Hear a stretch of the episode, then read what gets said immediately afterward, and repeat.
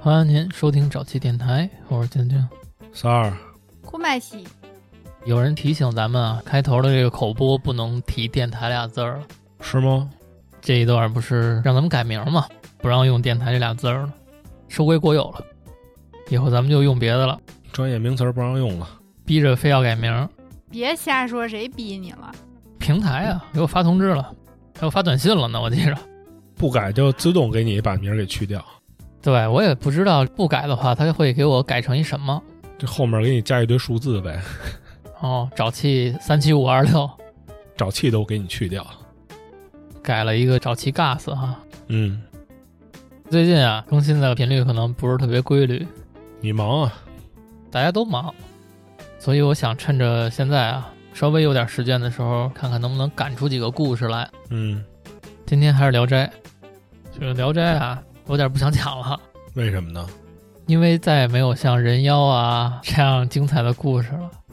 剩下这些书生谈恋爱的事儿吧，大同小异，而且我觉得特别不符合现在人的审美了。已经，古时候人听着可能会觉得哎挺过瘾的，嗯，当小黄文看的，现在人什么没看过呀？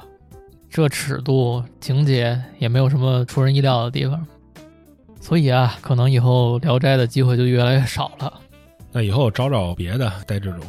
也倒不是说非得带这种，就是小故事值得分享的。其实有一个不错，芥川龙之介的《罗生门罗生门，》，统一现在叫《罗生门》，其实就是他写的很多短篇的小说，罗生门是里边的一个故事，他有的还行。看看有机会，要不然讲两个那个也行。那其实就是小趣谈。对，有点儿《聊斋》这意思。但是有一个问题，就是人家作者的文笔已经很好了，写的非常好了，翻译的人也翻译的不错，所以我其实最好是照他念，但是念的话又失去咱们这电台讲故事的风格了。它不像聊斋《聊斋》，必须得编。是因为文字就那么多。我看吧，看看到时候怎么弄一下，有时间的话，行，正好换换口味。那个挺好的，有几篇确实不错。咱们讲今天的《聊斋》，首先咱们先说地方，蒲松龄啊，人家是山东人，嗯，所以大部分《聊斋》的故事地点都发生自山东。所以那个歌那是跟山东有什么关系吗？就是山东话呀，哦，那是山东哈，说聊斋。我就知道山东是那个党里个党，党里个党。哦，快书，大部分的故事都发生自山东，但今天这个不是，嗯，难得的有一个外地的事儿。从外地打听的。扫听来的，地点在哪儿呢？浙江台州天台山，现在也是国家五 A 级景区。咱也不知道蒲老师从哪儿听来这么远的地方的一个故事啊，嗯，我相信人家给他讲的时候添油加醋了，然后他自己又添油加醋了，待会儿你讲的时候也再添点儿。就是这意思。这就是听闲话嘛，传来传去的，最后都传飞了。咱们就说啊，明末清初的时候，天台山脚下有这么一户人家，姓朱，人口非常简单，夫妻二人带着一个儿子。咱们就说这儿子的名字挺好记的，叫朱大志。这户人家靠什么生活呢？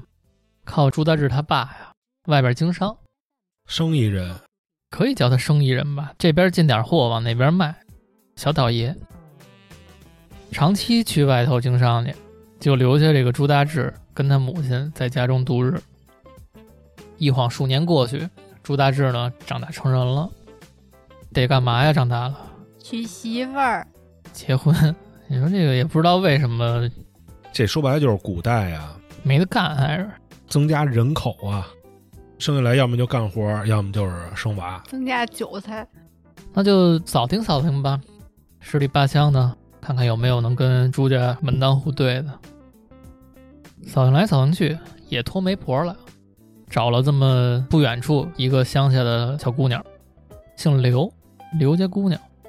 虽然是小门小户，但是也得走这个明媒正娶，哎，明媒正娶、下聘礼啊，这一系列的，咱们就不赘述了。高高兴兴迎娶过门，刘家这姑娘呢，就给朱在志进门当媳妇儿。那他们现在就是一家四口了。这公公常年不在家呀，是啊，哎，那他结婚这事儿，他爸知道吗？我才想给你两拳，你结婚这事儿啊，你爸不知道，三儿。他爸回来以后，哟操，家里怎么多一口人呀、小媳妇儿一过门啊，每天除了收拾屋子什么的，闲下来的时候就跟老公啊还有婆婆聊天儿，说那个咱们天台山这边儿虽然咱离着不远哈，但是一处不到一处迷，十处不到九不知。我们那村里头有好多民间的小故事，咱们这块儿有没有什么呀？这儿媳妇儿喜欢这一系列的，喜欢听灵异，不听睡不着。婆婆一听这个呢，说那你听找期电台吧。 说天台山呀、可有妖精，这事儿我都给沼气电台投稿了。传说在天台山的高山之上啊，有一条巨蟒，也不知道它修炼了多少年，浙江，那这个雷峰塔，这不会是 《白蛇传》吧？这是可能是另外一条巨蟒。说这蛇呀，在这山上修炼，修炼了非常非常多年，得道成仙了，也不是成仙吧，成精了。能修人形了，幻化人形了，有一些道行。这一能幻化成人形啊，这巨蟒就多了很多乐趣。这是公的母的这只巨蟒，他们好像能公能母，就狐狸不也是能男能女吗？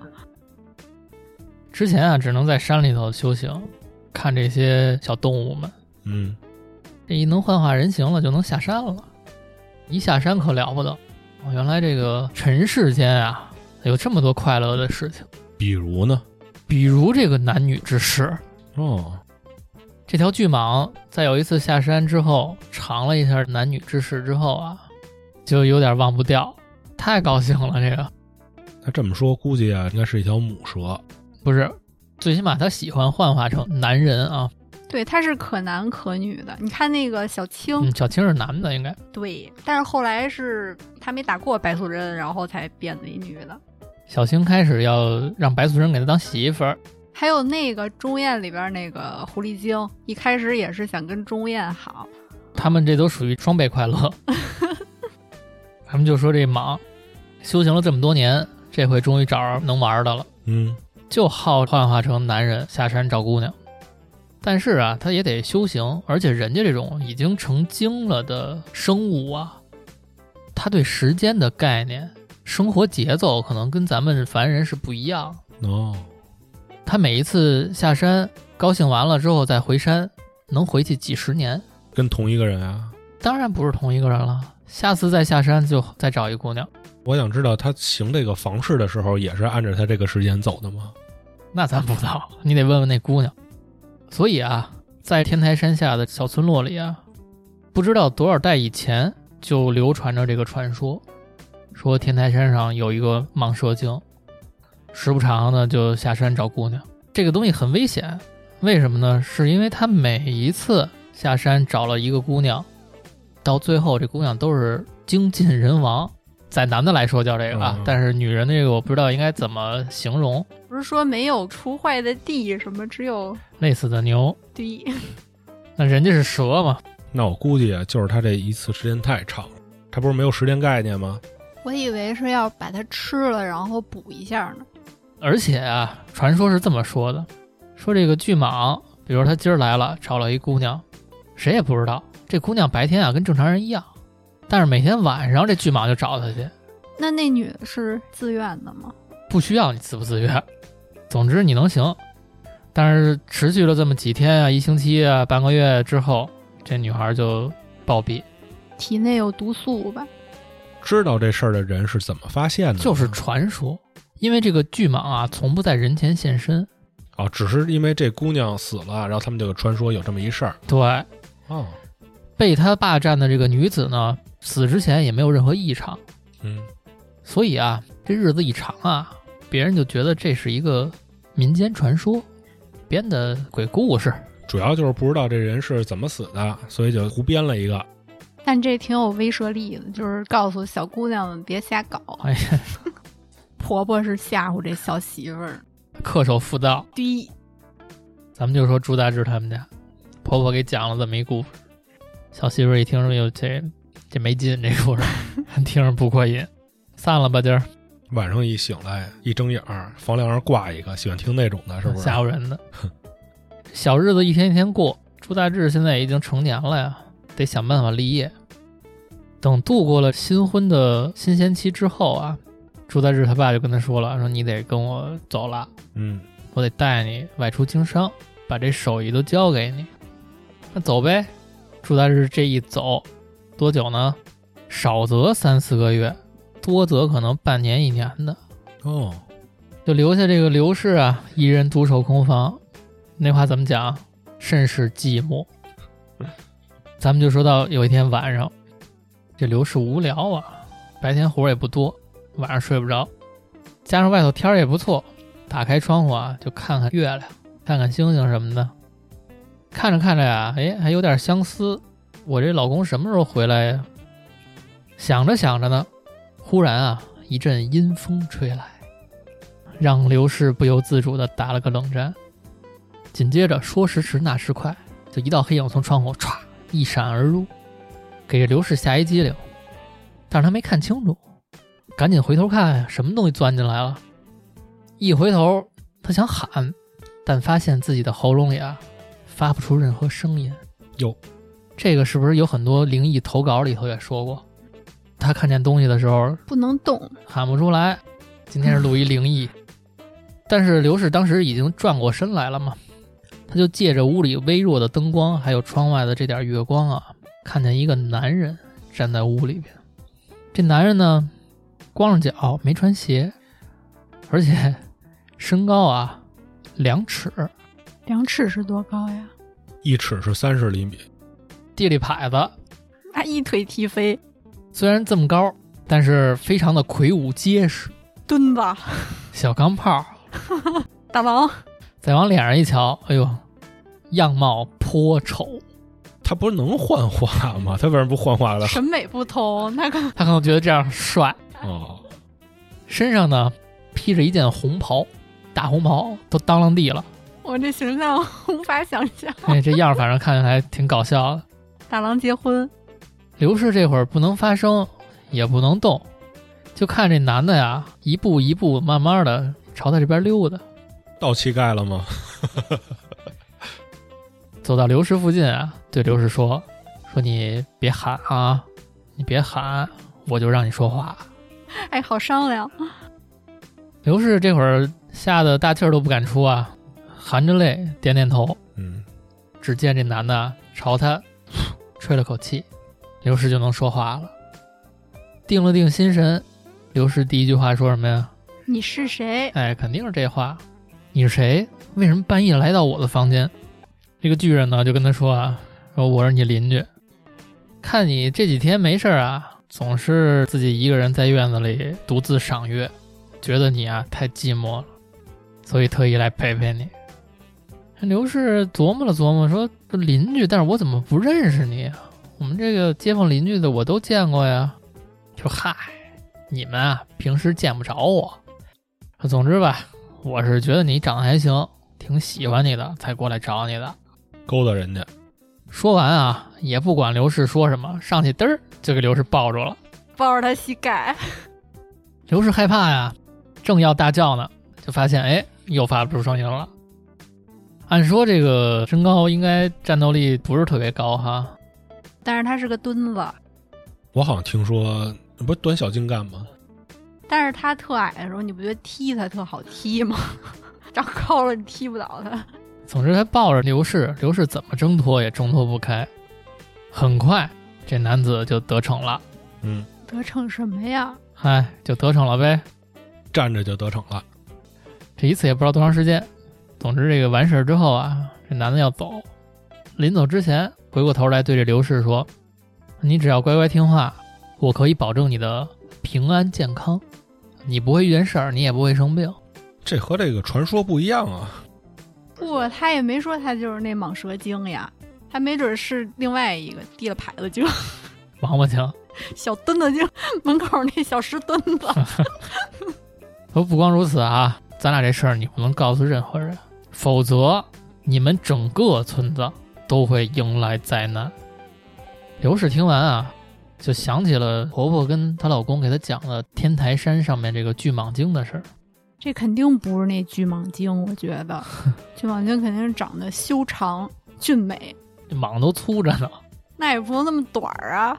这会儿她想起来了吗？就结结巴巴的问这个巨人，就说你你莫非是巨蟒？从哪儿看出来的？不是你没明白，这个人啊，你不会法术，你会了法术，你肯定变成什么呀？变成跟你现在特别不一样的。你的意思就是看我现在这样，看时间长我看烦了，你变，你肯定想变一新鲜的呀。晶晶玩游戏的时候老把自己脸捏的特别牛逼，你想想，你看就是不会法术，哦，那这么说，那那蛇可能是个母蛇，它想变个公的。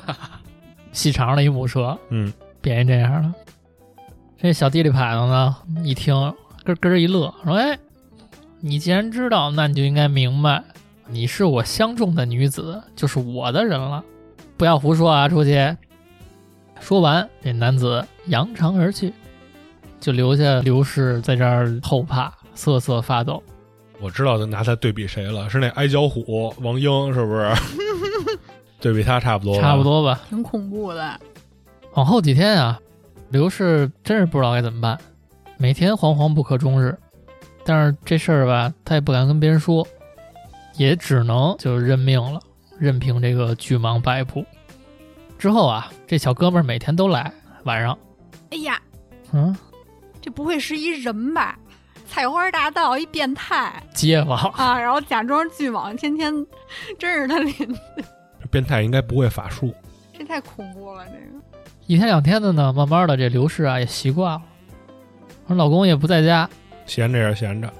这男的呢他也不害人，反正。嗯，就这么一天两天过去了，时间一长啊，刘氏跟这个小哥们儿，小墩子，哎，俨然的就跟夫妻一样，每天晚上呢，有时候还聊聊天儿，嗯，哎，有说有笑的，就是天黑入睡的时候他就来，天亮之前他就走。是这意思。你看今儿这《聊斋》，费半天劲又找了一不一样的，剩下的全都是穷书生在家晚上来一狐狸，你说这怎么这么不关爱女性啊？就是他一书生男的遇见就都是大漂亮、大美女，然后好不容易轮到女性了，就来这个，真是蒲松龄的恶趣味啊！我跟太你说坏了。咱们再说朱大志那边儿，朱大志跟他爹啊，得跑这儿跑那儿的进货卖货呀、听上去感觉是一个挺自在。挺不错的日子，在那个年代走南闯北的又挣钱，那是以现代人的想法来看，哎，其实真的是不容易。里边有很多苦，咱们就不用细讲了，风餐露宿的，挣点钱很难的。咱们就说这爷俩二人到了浙江这边啊，进了点货，打算往哪儿卖呢？打算往山东那边卖。所以就把这个故事带过去了，是吗？走来走去啊，穿山越岭，一路往北，刚进到中原地带吧，算是路过一个山坳，前不着村后不着店。正在此时节，听到了一串鸣锣响，咚咚咚咚咚咚，着火了，嫁娶你俩呀都完蛋。不是鸣锣不就是当当当当当走谁了？难不成就是那个大王叫我 来巡哎山？紧跟着就是匪哨，要抢他们俩，说时迟那时啊快，就从山上下来了这么一路匪人，唱山歌啊，此树是我栽，此路是我开，要想从此过，留下买路财。往后会吗？还有吗？有，没了，你得跟他对了。牙崩半个说不字，管杀不管埋。其实你说古代这个盗贼啊、土匪啊，还挺有意思的。就是你只要给我钱，我就放你活命。你想啊，我要把你给杀了，这钱不也是我的吗？不是，你还是太小看那会儿的法治力量了。你占山为王啊，其实不是那么的潇洒的，哦，也有官面上管着。就看官面上剿匪力度了。哦，等于我要是搂着点儿，人家可能就不管哎，我了。睁一只眼闭一只眼，你就放你跟那个山上待着了。你没看过《闯关东》啊？土匪很多都是老百姓，他吃不上饭，他找一个这个饭辙。明白了，哎，有几个那种王英那样的，活了人心，吃新鲜的，吃热乎的。嗯，咱们说朱大志父子二人在山里头碰到了一路劫匪，害怕吗？有点害怕，嗯，但是啊，心里有底。怎么着呢？ 身上有钱，嗯，操！爸肯定有经验呗。你这说的对，他爸啊其实常走这条路，知道这附近有贼人，所以在进山之前买了盒烟，待会儿递根烟。就已经雇了镖局的人，哇哦，哎，押货了，哟，那他东西不少啊。真是不少。咱们就说他们当时有多少货呢？嗯，满打满算得有好几辆马车。哟，他们家还是大户人家，这回可能是打算做一大生意。带儿子嘛，这不来个大的。你想，那个朱大志小时候他爸就开始做这生意了，还不得有点长进？嗯，但是这伙山匪看见这么多人，而且有专业的镖师押镖，都敢下山抢劫，也证明啊，他们是有底气的。那怎么办？刚一下子，递根烟，递根烟吧。哎，其实你说的这个没毛病。你知道镖局下下策才是跟劫匪动手，他一般都会把这条路都买通了，有可能。这是最正常的。镖局都有自己的标旗，他只要顶着那个旗，然后他们直接就放。哎，关系好的话，我这个按年交份儿去。话说这个梁山是在山东吗？是啊，水泊梁山嘛。啊，所以那边多是吧？嗯，山多，他这碰见还不是梁山，这要是梁山更完蛋，然后山就拉着车上一块儿连人就吃了，连人一百一十将，要他俩干嘛？要他俩没用呀。他俩卖货出去挣钱呀、所以这路镖师啊，人家也不慌不忙，上去就跟这个匪人打招呼：“各位英雄好汉，嗯，哪一位是这个大王啊？咱们这个沟通沟通，哎聊一聊。”谁想到下来的这几十个匪人带头的那个，真是个混蛋。刚好不认识，说你聊他妈什么聊？你们几个是打算把东西扔这儿掉头回去啊，还是打算埋这儿啊？啊，他都不打算花钱消灾，直接就这两啊，就这东西西，我都要了。那看来这个应该是一个新手，他没打算拿这个做长久的买卖啊，。穷凶极恶的这种。他可能刚把老大给干掉，然后新组的团儿，说来说去，镖局这几个押镖的，一看那聊不通，那收了人钱了，得给人卖命啊，收了人钱把钱退， 我先回去了。那就动手吧。一咬牙，一跺脚，掏刀就跟这几十个匪人动起手来。要按短打出来说呀，那肯定就是有来有回，哎插拳过世什么的。这你就看那闯关东那段儿特别形象，但实际上，你这几个人打几十个土匪，应该是没什么戏的。双拳难敌四手嘛，几个镖师啊，很快的就败下阵来。这个算保险吗？就是我都掏钱了，你们没给我保住的话，你们得给我赔吧。赔镖丢镖赔镖对呀是。所以就给他，然后咱回去活着就行 了。所以咱们这会儿说朱大志他爸，嗯，他爸见势不妙，这货肯定是保不住了。我现在要再不跑，命也保不住了。对啊，二话不说，立马拉着自己儿子说：“赶紧跟我跑！”这边这山匪呢，说时迟那时快，基本上已经把这押镖的呀都给撂倒了。嗯，一抬眼一看，哎，朱大志跟他爸正往远跑呢。你说放他们跑了吧，也不是不行。但是带头这人说说不行，这让他们跑了报官去是吧？来，把那个弓箭给我。边上小弟就递过了一张弓，眼看着这个土匪小头目搭弓拉箭，对着前拳撒后手，嗖的一箭，眼看着跑远的两个人，咔嚓就倒下去一个。我猜是老爹应该是儿子，朱大志。哟，头一次出门就回不去了。该着了，身受重伤。扎屁股上了。咱们是说朱大志，当时很乱，而且很快发生的。朱大志呢也没工夫管着自己老爹，他老爹呢也没管他。大难临头各自飞，中了一箭的朱大志啊，开始是在地上连滚带爬的，疼啊，他以为自己要死了。嗯，但是很快的他就知道，咦，我没死，忍着疼，他就往山下连滚带爬。啊你也不能说他是跑，就是他们只是射他，并没有来追他。那边还没完全处理完呢，而且有点远，嗯，就这么连滚带爬地往山下走，也不知道爬了多远啊，人慢慢慢慢的就失去意识了，哎失血过多了，哎，又失血又害怕，不知道等了多久，朱大志缓醒过来，一睁眼开始很害怕，他怕这个自己还在危险之中，扑棱一下子就坐起来了。环顾四周，发现自己的环境跟记忆中不一样了，自己在一个茅草屋中。定睛在观瞧啊，有这么一个猎人模样的中年男人坐在屋子里头。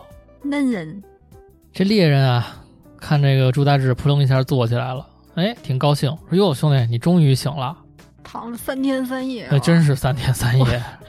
你要再不醒，我都害怕了，我摊上人命了，我都 再。不行我就把你烤了。”朱大志这会儿啊，想从这个床上下来，但是一使劲儿，哎呦，这身上疼，哪儿疼呢？这个胸口附近。扎后背上了，这猎人看他这样了，赶紧过来扶他，说：“哎，你先别动，别动，这剑啊，都快给你这胸膛戳穿了。”这都没死，要不是我进山打猎碰见你，你早死了。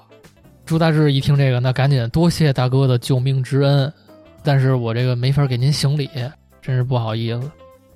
没事儿，您别客气，救人也是积德的事儿。只可惜我呀太穷了，请不起大夫。但是呢，我会取剑，我帮你把这剑啊已经取出来了，而且敷了一些我在山上挖的草药。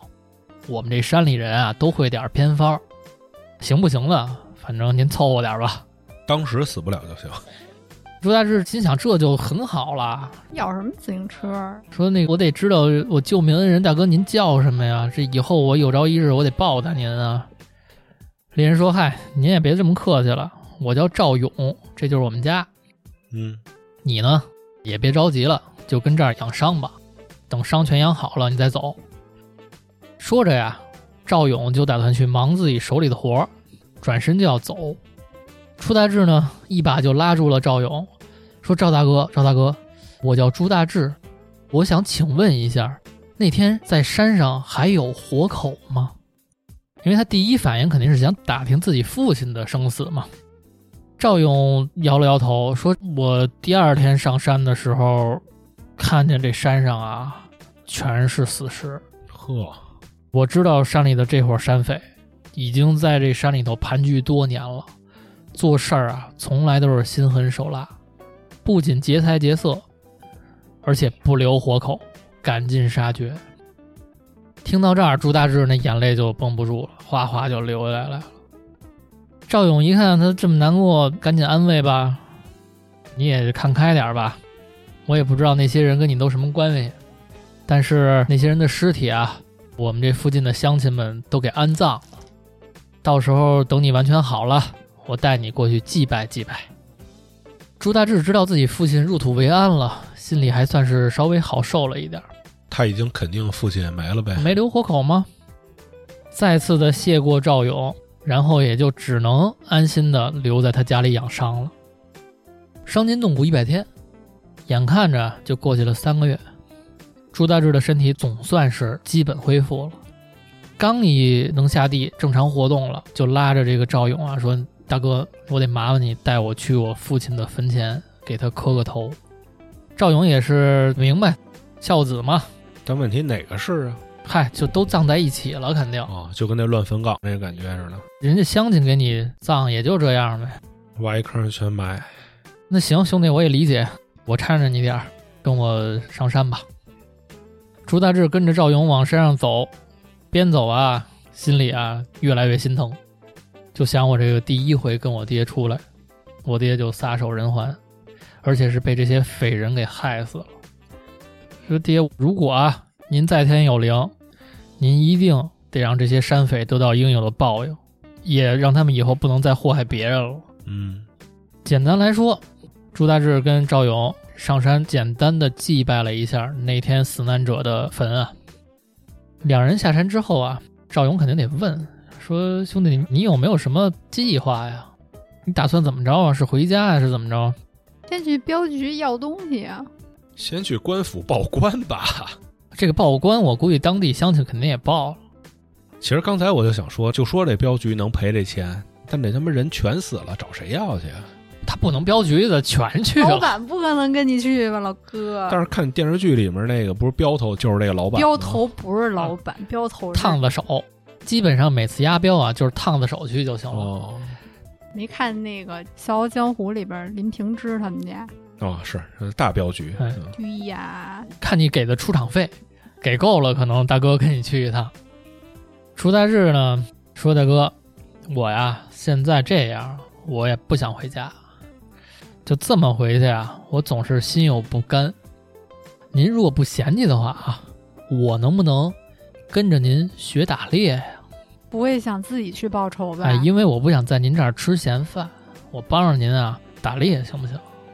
赵勇呢，乐得收这么一徒弟，嗯，哎，有人帮忙，而且他跟朱大志两个人啊，其实挺聊得来的，而且他也比较赞成朱大志这个人的人品，从这个说话办事儿能听得出来，他是一孝子。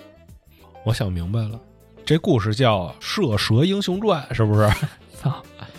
黄蓉跟哪儿呢？你告诉我， 哪句话说要射蛇了？他自己想的，听半天，自己脑子里攒了一故事，现在，我觉得最好的结局就是墩子过来给他报仇来了，然后俩人结拜当兄弟， 特别棒。然后平时我出去挣钱去，你就跟家陪媳妇，哎，保我们家安康。从此啊，朱大志就在赵勇家留了下来，天天跟着赵勇进山打猎。但是他打猎啊不白打，他就慢慢摸清了附近的山势，也摸清了这些山匪老巢方位和大概的人数。还是想着报哦仇？行啊，这孩子挺好。摸清这些之后啊，他跟赵勇就撂了点实话，说：“赵哥，您得陪我来一趟。说陪你上哪儿？当地县衙。我知道当时啊，你们肯定报案了，但是这么长时间了，当地的衙门都没有什么动作，他们肯定啊是惧怕这伙匪人。但是我现在已经把这伙匪人的情报都摸清楚了。俗话说，知己知彼，百战不殆。”有了我这情报，如果官府派兵，就肯定能绞杀这伙匪人。我现在有点担心这个赵大哥是土匪的一个眼线。 我是看那种剧看多了，好在赵大哥不是啊，赵大哥热心人儿，说哟，那要能给这些土匪都清喽，那好事儿。第二天一早就带着朱大志去县衙门了。咚咚咚击鼓，县太老爷升堂，听了这个来龙去脉之后啊，县太爷思来想去，说我知道这伙山匪挺长时间的了。嗯，老给我孝敬银的呀。有的人惧怕这伙劫匪吧，告我这儿都不好使了，都告到府衙去了，上级压力也挺大的。奈何不了。我这上级给我下了好几次命令了，可惜啊，我去了几次都扑了空。你既然这么熟悉山里的路线了，那我再问你一句，朱大志，你有没有什么好的办法能让我一举成功？朱大志说：“那我干嘛来了，老爷？”但是这话呀，法不传六耳，哎，我得悄悄跟您说，那他要想刺杀这县太老爷，可太方便了。县太爷允许之后啊，朱大志就过去，在县太爷耳朵边上，哎，您得如此这般，这般如此。嗯，这故事现在讲到这儿啊，我觉得这朱大志啊好像还是一挺牛逼 的人，回去给那小弟弟牌子收拾了。我觉得是。拜把子了，以他这个心胸，咱们就说到这么一天，你也不知道这是过去几天了啊。嗯，赵勇和朱大志两个人都穿着非常华丽的衣服，丝绸的缎面儿，赶着豪华马车经过这个山坳，走的那个叫慢啊。生怕他们没发现，是吧？一步三摇，俩人还得聊天。哎呦，咱这批货办呐，这得卖多少钱呀、大哥？哎呦，兄弟，那可不是嘛！你说这个，就差拿一喇叭喊了：“我这儿有钱，我这儿有钱咱听故事都明白了，这是一计呀、很快的走到这个山坳深处的时候，一阵铜锣响，！”嗯咚咚咚咚找咚咚。我来，这哥俩呢，还得假装惊慌失措，说：“哟，啊，这不会着火了吧？我去的。这不是哪哪儿结婚吧？ 这是咱俩不会还得随份子吧？”我跟三儿去的，眼看着从山上下来了几十个匪人，劫马车，又开始唱一段儿，其实我觉得呀，头一回应该也没有这唱这一段的事儿，肯定得有，不是肯定得。有啊，就是奔着灭口去的。那我也得帅一下。嗯，哎，对啊，好像要奔着灭口说这个没有意义。咱们这回啊，不说山下劫马车的事儿，因为这山下肯定已经是做好了一些准备了。嗯，咱们这回啊，说山上土匪山寨的事儿，下去了几十个人劫马车。其实啊，这山寨里啊，总共就这几，也就几十个人。全家出动了。此时山寨呢空虚，只有少数的几个人在里边驻防，乌索普跟纳米还有乔巴他们仨，胆小三人组。对，这会儿知县带的这波人上山去端这个山寨的老窝。咱们说山下这几十个山匪，把这个马车团团围住。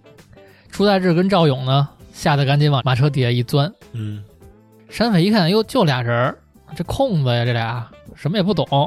说行吧，那杀了吧。先看看这马车里有什么。上这马车，打开箱子一看，里头全都是大石头，上当了，这是拿石头骗我们。当这些匪人发现自己上当的时候，一切都已经来不及了。咱们刚才说了，有一组官兵啊去掏了他们老窝，现在在这附近还有一组衙役埋伏在这附近，就从这个树林子里又转出了这么一队衙役，把这几十位围在中间了。那儿一掏，这儿一围，山匪们一看，今儿可能栽了，放大吧，放一大炮。没有退路，很多山匪啊就放下武器投降了。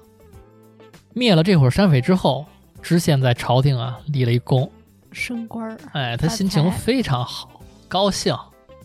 这一高兴就点了一些银两赏给了朱大志。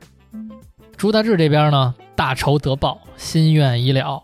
他把这个钱都给赵大哥，说的对，为了回报赵勇，救命之恩。他自己只留下了一些回乡的路费，把剩下的所有钱都给了赵大哥。嗯，简短截说，朱大志拜别赵勇，踏上了回家的路。他这个往家走也不是一天两天就能走到，我还惦记着去那个镖局赔偿的事儿呢。但没说这事儿。这么一天啊，他走到一个小镇的时候啊，天色已晚，他就想，那我就别赶了，往前再往前赶就前不着村后不着店了。嗯，我在这儿找个地方吃口东西，睡一觉吧。找来找去，找了一小摊儿，买了几个大包子，准备啊找旅店住宿。拿着这包子，还没走几步呢，就听见边上有一个微弱的呻吟声。呃，他他循声望去，只看见啊有一个脏兮兮的老道士跟这个墙根儿上坐着，也只能说朱大志现在是志得意满，挺高兴的。嗯，就过去跟人搭茬儿。跟一个不会说话的搭茬儿。他不是不会说话，他只是在呻吟。好好听课，那你刚才你不是啊吧啊吧的，你给我谁阿巴了？他没阿巴，他呃，过去说：“哎，道长大师，您怎么了？”眼看这个老道士啊，使劲的吸了一吸鼻子，饿。出差时说：“你饿，我瞅你也不善，嗯，来吧，吃吧，赶上我了。嗯，刚买了大包子，就递到道长手里了。这老道士也不客气，拿过来两三口就啃一个，接着还要两三口又啃一个，结果他是包子铺老板。托儿， 包子托儿，直到把朱大志买的这几个大包子呀全吃了，抬头再看看，哎，手里没有了啊，嗯，行了，再买几个，吃完之后，这老道长起身，拍了拍身上这脏道袍啊，边拍边说：“说小伙子啊，别着急走啊，不要回家啊，不要回家， 我说跟我过吧。这老道是不是没牙呀？为什么呀？因为你这声儿特像是没牙的人说的话，就这是是没劲儿，不是没牙，嗯不不要回家。他没那样。我天，三儿，你把眼镜戴好了。朱大志一脸疑惑呀，给你吃包子，你谢谢我就完了，他说：“你再去买俩给我，先别回，你再给我买 俩。没吃饱。”我不回家，我上哪儿去啊？我这家里有我老母亲和我媳妇儿呢，等我呢。看这老道士呢，也不说话啊，摇头，跟那儿摇头摆手，哼哼唧唧的，转身儿，哎，走了自己，不要回家啊。朱大志看着老道士的背影啊，也不想跟他计较，无所谓。转身呢，自己又买了俩包子，再去找这个客栈。可是天色太晚了，找了那么几哎家客栈呀、都住满了。那朱大志心想，那没地方去呀、怎么办呀？就跟人家这客栈的小二打听，你们这附近哪儿还有地儿住啊？哪儿能歇歇脚？小二说：“对不住您，我们这生意太好。但凡要是有柴房给您住，我都给您住。柴房都住四个了，现在。我说您怎么着吧，住当院儿吧，当院儿那树底下蹲着，您这个往镇子外头走，走山路，右拐弯儿兰若寺有这么一间破庙。”朱大志一听，拿着住店的钱得住破庙，那没办法呀，那也得睡觉啊。按照人家小二指的这路，就出镇走山路。走来走去倒是不难找，眼看见有这个红墙，一间破庙，往这个庙门里一走啊，私下一看，确实已经破败很久了，就想找一个遮风避雨的地儿凑合一宿呗。好在天气不是很冷，就挑一个好点的屋子，这间瞧那间看，他也不害怕。那怎么办呀？得找地儿睡觉啊。看到第三间屋子的时候，眼看着呀、有一人跟这屋子里头，定睛一瞧，确实是刚才吃包子的老道士。老道干嘛呢？这会儿啊，老道正跟这地上坐着，玩这个玩意儿呢。玩那 Switch 呢，过那个关过不去，一什么玩意儿啊？是一个短竹子，摆弄的正坐那儿。眼看着朱大志走进庙里，老道一抬头，哎，熟人啊，冲他招了招手，没地方住了吧？过来跟我挤一挤吧。地儿挺大的，不用非得跟你挤。朱大志一看老道也乐了，说挺有缘那儿，就溜达过去了，乐得有伴儿，往这个老道边上一坐，就问老道说：“你这玩什么呢？”老道这会儿啊，接着玩自己手里这短竹子，并不转头看朱大志，但嘴里说：“说这个啊，专门给你做的。哇哦，你回家呢，如果遇到什么事儿，你就吹他。吹还指根笛子，我们啊这块儿对这个东西有一个学名儿，叫什么叫哨。”哨？ 你不是说一根竹子吗？一根竹子，哎，好玩不？好玩儿，边说啊，就边把这竹哨递给了朱大志。 朱大志真是哭笑不得，是觉得这老头儿神神叨叨的，但是人家一片好心，说是为了我好嘛，特意给我弄了一玩意儿，就接过竹哨，嘴里说：“好的，好的啊，您放心，我一定给他收好啊。”嗯，我一定吹它。之后一夜无话。朱大志醒来的时候，老道士已经不知所踪了，外边也已经天光大亮了。朱大志也没多想啊，赶紧就踏上回家的路。当他回到家里的时候，太阳已经落山了。他妈呢，一看自己儿子回来了，那肯定就担心坏了呀，拉着手问长问短的，得知自己丈夫已经去世了，又哭得稀里哗啦的。朱大志呢，一边安慰母亲，一边过问着家里的生活呀什么的。边上呢还有一位，就是这刘氏啊，我以为是墩 子，边上还有一过上日子了。吓我一大跳，这刘氏跟边上就听着娘俩跟那儿说话，他这听着吧，听得心不在焉的，心里有心事，嗯，想什么呢？说这怎么说？老公回来了。说万一晚上他要来，俩人要遇见，我说他是我的谁呀？不是邻居吗？他自己说的，想来想去啊，刘氏想了一个下下策，怎么着呢？他就跟朱大志说：“说老公，你这个回来我挺高兴的，但是我这两天啊伤风感冒，身体不适，哦，不能跟你一块儿住，能不能先委屈你睡两天客房？”他想的是让朱大志睡两天客房，这两天晚上呢，他碰见小墩子，安排一下。把这事儿跟他说了。 让他先别来了。朱大志这回一走啊，加上替父亲报仇什么的，已经一年多没回家了。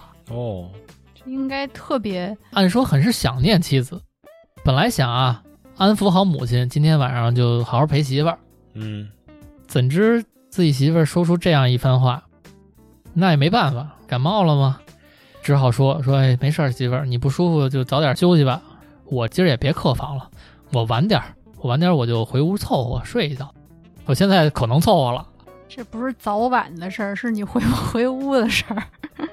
刘氏啊，这当着婆婆的面儿也不好再说什么，只好先行回了房间。一回房就跟这屋里走柳啊，着急呀、怎么办呀？要么给他药死得了。我跟你说，刘氏其实心不错，她担心的是什么呢？她是这么想的，心想我丈夫难得回来，而且死里逃生，多不容易。这一回来，万一再遭这巨蟒的毒手，她怕墩子害她老公，她老公是个凡人啊，那是个妖精，怎么办？那就是我心脏了。你是说那是金莲？嗯，正在此时，朱代志进屋了，一进屋就看见自己媳妇儿忐忑不安呢。她可不行说，她说了该倒霉了哈。嗯，就这种事儿，你碰上，你敢跟别人说吗？就这种想法啊，就跟被强奸了，啊，然后你不报那什么，你也不跟别人说，不就是这想法嘛，对吧？有一点儿，但是这个前提是他还会法术，你不知道他们干什么。对，朱大志一进屋，看见刘氏忐忑不安的样子，赶紧关心媳妇儿啊，说媳妇儿你这怎么了？说这么不舒服呢，感冒。一看就心里有事儿啊。刘氏啊，几次想说，但是欲言又止，真实在不知道怎么开口。朱大志边哄着媳妇儿吧，过去就搂啊，媳妇儿你上床先歇会儿吧，嗯，把媳妇儿往床上一放，说：“哎，我帮你把衣服脱了吧。”这么一肌肤之亲吧，哦，刚有点这个小氛围，就听见一个男人的声音：“放开，凭什么呀？ 他已经是我的人了。脚趾头都抠地了，”朱大日被吓一跳啊，这往前平视着找，哪儿发出的声音？四下的这么一寻摸，只见一个男人站在屋里，用恶狠狠的眼神瞪着自己。朱大志一看这场景，非常的不爽啊！我自己跟我媳妇在屋里头，完了你过来说我，一下怒从心头起。说你谁啊？你怎么进来的呀？我媳妇儿怎么就成你的人了？三连问。刘氏这会儿害怕呀、主要是怕自己老公吃亏。嗯，赶紧拦在他们俩面前，就跟这个小墩子说呀：“你不要伤害我身边的人，我跟你走就是。”朱大志赶紧拉开刘氏啊，就问啊：“说他是谁呀？哎，你怎么这么害怕他呀？”刘氏刚要张嘴说话，就被小墩子打断了：“我是谁不重要，这回不重要了。我现在啊，可以给你金，可以给你银，你接着出去做生意，只要你别跟家待着。”哎，你看我说这是不是？ 但是他大仇都得报了，他已经没有什么需求了。不是，主要是现在正在这个氛围之内呢。嗯，这是我们家，这是我媳妇儿，我不要你的金银，你现在立马给我出去！啊这朱大志还是好脾气，还是讲道理，还是讲道理。小墩子一看朱大志，行你啊，软硬不吃，是不是？哎你这个太像了，感觉他是往上指的。你软硬不吃，我可生气了。说罢，就朝朱大志一掌打了过去。朱大志不知道对方什么身份，他以为就是一小地儿牌子。啊，也没躲。可边上这刘氏心里明白，这一掌肯定不简单。 赶紧推开，推开老公，自己就挡在老公面前，这一掌打腿上了吧？他打膝盖了。打脚面了。 这一掌扎扎实实的打在了刘氏身上，哦，顿时啊，刘氏一口鲜血就喷出来了，咔嚓就倒地上了。倒在地上还抓着自己老公这个裤脚啊，说：“你快跑，你快跑，你不是他的对手。”说罢，便咽了气。那完了，到死都没解释清楚。老公还以为他偷人呢，他确实是偷人。但是他是被迫的。屋里这两个男的见刘氏死了，俩人都急了，嗯，大打出手，撕巴起来了。嚯，这小猪还能跟他打？可是啊，这朱大志总归不是他的对手，几招就败下阵来了。正在小墩子想下最后一招杀招的时候，就刚才两下已经给朱大志扔地上了，最后就打算，哎，我这一掌给你也拍死就完了。这一掌，小墩子运足了十成力，啪嚓一掌就打到了朱大志胸口上，谁知道一道金光射出，嘿，就给这小墩子弹出去了。这事儿还是一金钟罩。不但没有能伤了朱大志，小墩子也吐血了。这么厉害，小墩子有点恼羞成怒，他被弹出去得滚滚滚滚滚弹射在屋子里噔噔噔乒乓球。滚好几圈儿。小墩子爬起来，擦了擦嘴角的血，看来我是小瞧你了，有备而来啊！这会儿朱大志才想起来，老道士给了我一竹哨，嗯，想着呢，他又从胸口里把这哨摸了出来，让我吹我就吹呗。刚一吹响，唰，老道就出现在他眼前。这宠物小精灵这是是。这老道没准儿啊，就是跟着呢。 哦，藏这哨里了。那老道士出来了，哎，晚上好，哎，各位晚上好。老道这一出来啊，感觉就很明白发生了什么，不用跟他解释，径直的就向这个小墩子走过去了，围着小墩子转了一圈儿，说：“你这条色盲，祸害了多少人间女子，不知悔改，居然还敢伤人性命。”这小墩子看着老道士说：“我可不想伤及无辜，你这老道士最好少管闲事儿，否则我就不客气了啊！我还以为到最后有一大转折，他真是门前那小石墩子，但是又蟒蛇才二尺长，老道说：“你本事有多大我不知道，口气倒是不小。嗯，就冲这小伙子给过我三个包子，今天这事儿我管了。我给你买四个， 你回去。”说完，老道取出一把随身携带的短剑，就跟这个小地利牌子跟这屋里打起来了，叮咣五四。这时朱大志才明白，哦，这就是传说中的蟒蛇精，怪不得他媳妇儿这么害怕。咱们就说屋里打架这俩人，老道士啊看起来弱不禁风的，但实际上很厉害。几招下来，巨蟒就已经败下阵来。只见老道士飞快地用短剑划破了巨蟒的肚子，一股鲜血喷出，男子倒地，慢慢地现出了原形。真是条巨蟒。哎，真是条巨多蟒，长？我想听对听。对，多长？没有数字啊，但是朱大志从来没有见过这么大的蟒蛇，给这屋都挤得满满当当。这卖肉也能卖不少钱呢。卖蛇皮，蛇皮贵。老道士把这短剑一收，走到朱大志面前：“你呀、把它拿去卖了，哎呦， 还真能挣一笔钱。”是给我买包子， 说完，老道一转身消失不见。哇，好酷啊！后来啊，朱大志把这蟒蛇确实卖了不少银子，咱也不知道卖哪儿啊，收这个。卖蛇皮呀、卖扇段儿。用这笔钱呢，厚葬了自己媳妇儿刘氏，还剩下不少。拿着这个钱呢，作为本钱，他又开始走南闯北的做生意。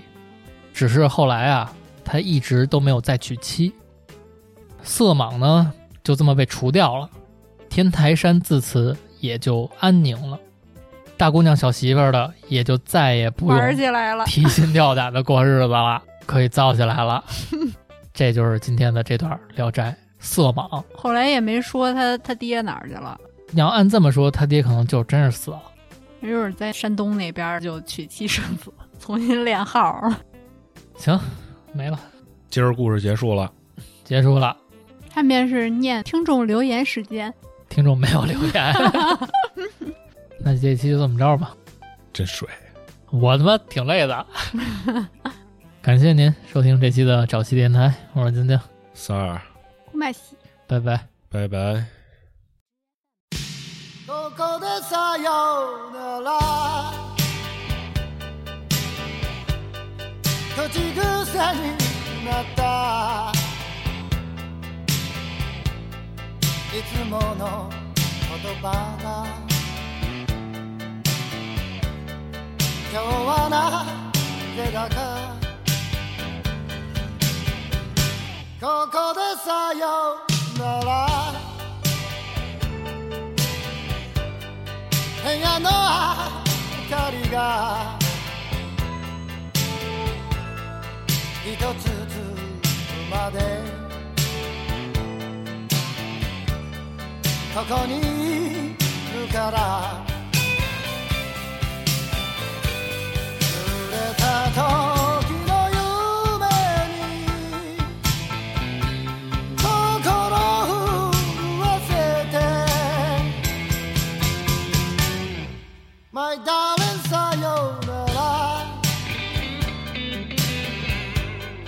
忘れた愛を教えてくれた僕の心に